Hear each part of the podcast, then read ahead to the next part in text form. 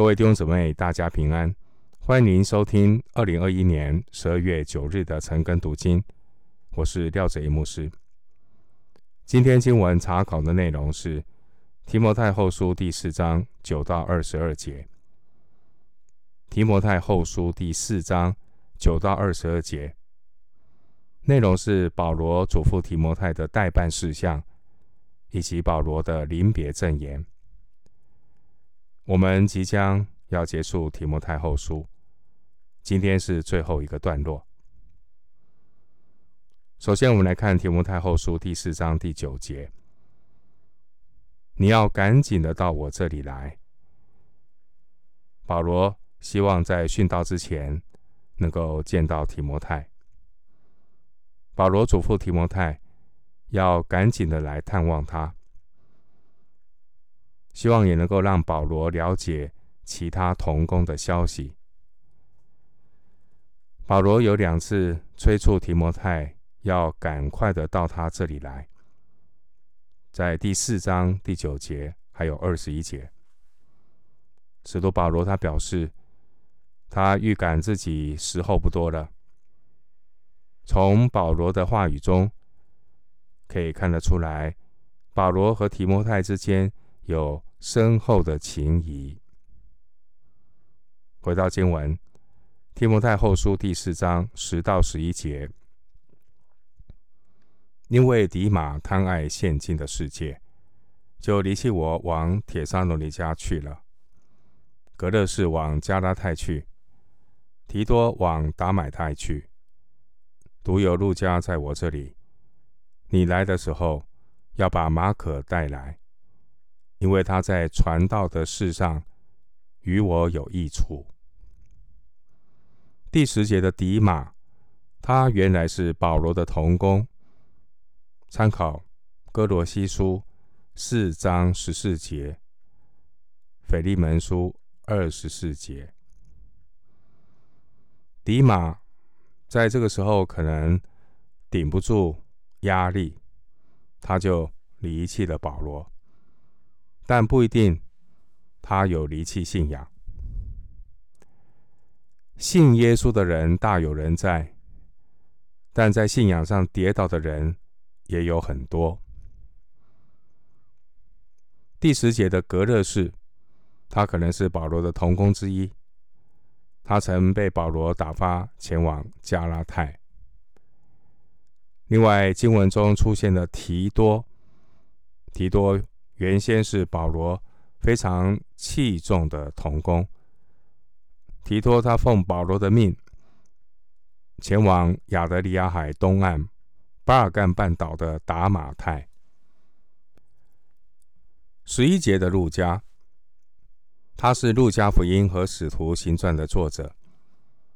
路加是一位医生，路加医生可能在罗马陪伴保罗到最后一刻。十一节的马可，他是马可福音的作者，又名约翰。马可是巴拿巴的表弟。马可曾经在保罗第一次旅行布道途中，他拖了队伍。使徒行传十三章十三节。后来呢，保罗和巴拿巴也因此发生争论而分开，因为保罗认为。马可不可靠，《使徒行传》十五章三十七到三十九节。但人总是会成长、会改变的。幸好有巴拿巴，他接纳马可，帮助马可重新的建立起来。马可经过多年的磨练，他重新得到保罗的认可和器重。回到经文，提摩太后书四章十二节，我已经打发推基古往以弗所去。这位推基古，他是保罗非常信赖的一个助手。参考使徒行传二十章四节，推基古曾经担任包括以弗所书、哥罗西书。腓利门书的送信人，可以参考以弗所书六章二十一节，哥罗西书四章七节。提摩太后书也可能是这位推基古带去给提摩太的。回到经文，提摩太后书四章十三节，我在特罗亚留在加布的那件外衣，你来的时候可以带来。那些书也要带来。更要紧的是那些疲倦。这边提到外衣，外衣是一种。圆形厚重，中间有洞口，可以让头伸出来的外衣。保罗之所以需要外衣，可能之前在夏天的时候，保罗在特罗亚被逮捕，没来得及带上外衣。现在冬天即将来到，年老的保罗需要外衣来御寒。保罗又说：“那些书也要带来。那书是指蒲草纸的书卷，而皮卷呢，可能是一些重要的文件或旧约的经卷。羊皮卷是很昂贵的，不会做一般的用途，一般都会用蒲草纸。”我们看到像保罗这么样一位属灵的伟人，他在监牢的时候，仍然不忘记要阅读。弟兄姐妹，我们除了阅读圣经之外，也要培养其他阅读的习惯。回到经文，提摩太后书四章十四节，铜匠亚历山大多多的害我。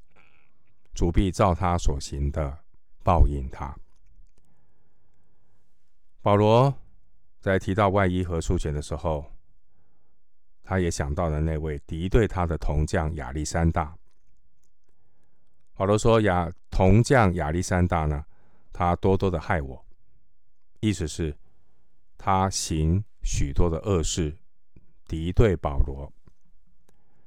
这位铜匠亚历山大，他的身份。”不是很清楚，但提摩太对他是很熟悉的。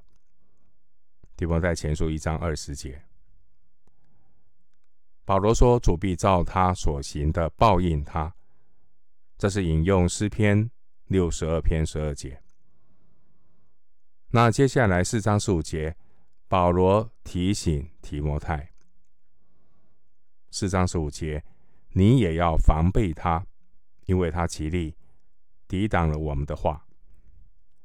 这句话的意思，可能是亚历山大他抵挡保罗所传的福音，也可能是在保罗受审讯的时候，亚历山大做假见证。这位亚历山大也可能陷害了提摩太。经文十五节，保罗指出这位亚历山大，他曾经极力抵挡了我们的话。极力抵挡了我们的话，这句话有两种解释。第一种的解释是他极力的反对保罗所传的道；第二种解释是在保罗申诉的时候，他歪曲事实，抹黑保罗。按照第一种解释，假如他是反对保罗所传的道，那么这位亚历山大。和提摩太前书所说的亚历山大可能是同一个人，因为在提摩太前书所说的亚历山大和徐米乃，他们谤读，保罗说他们在真道上如同破坏的船一般。如果我们是按照第二种解释，这个人是在保罗受审讯的时候做的假见证。那么，这位亚历山大就可能是那一种卖主卖友的人。当保罗再度的被捕申诉的时候，这位亚历山大他被收买做假见证，陷害保罗。于是保罗引用诗篇六十二篇十二节的话，神的话安慰他说：“主必照他所行的报应他。”根据保罗所引用的这句经文，那我们可以推断，这位抵挡保罗的亚历山大，他可能是在保罗受审讯的时候作假见证陷害保罗。当然，主是公义的，这位亚历山大将来必然遭受主的报应。回到经文，提摩太后书四章十六节。我初次申诉，没有人前来帮助，尽都离弃我。但愿这罪不归于他们。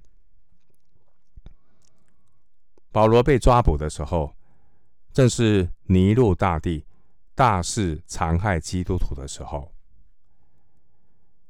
保罗第二次被捕后，首次申诉，但他周围的这些信徒，因为害怕受到牵连，都不敢出面来帮助保罗。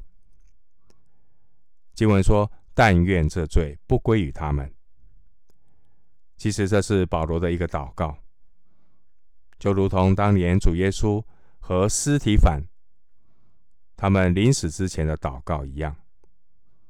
路加福音二十三章三十四节，使徒行传七章六十节。保罗，他体谅弟兄们的软弱，所以经文第十六节这句话，保罗并不是在发怨言。保罗主要是要强调，当时候的保罗虽然很孤单，但接下来十七节特别的强调说，唯有主站在我旁边。提摩太后书四章十七节。唯有主站在我旁边，加给我力量，使福音被我尽都传明，叫外邦人听见。我也从狮子口里被救出来。弟兄姐妹，即便保罗他有属灵的同伴，但人也会软弱，甚至这些人为了自保而远离保罗。然而，爱我们的主，他是随时看顾我们的神。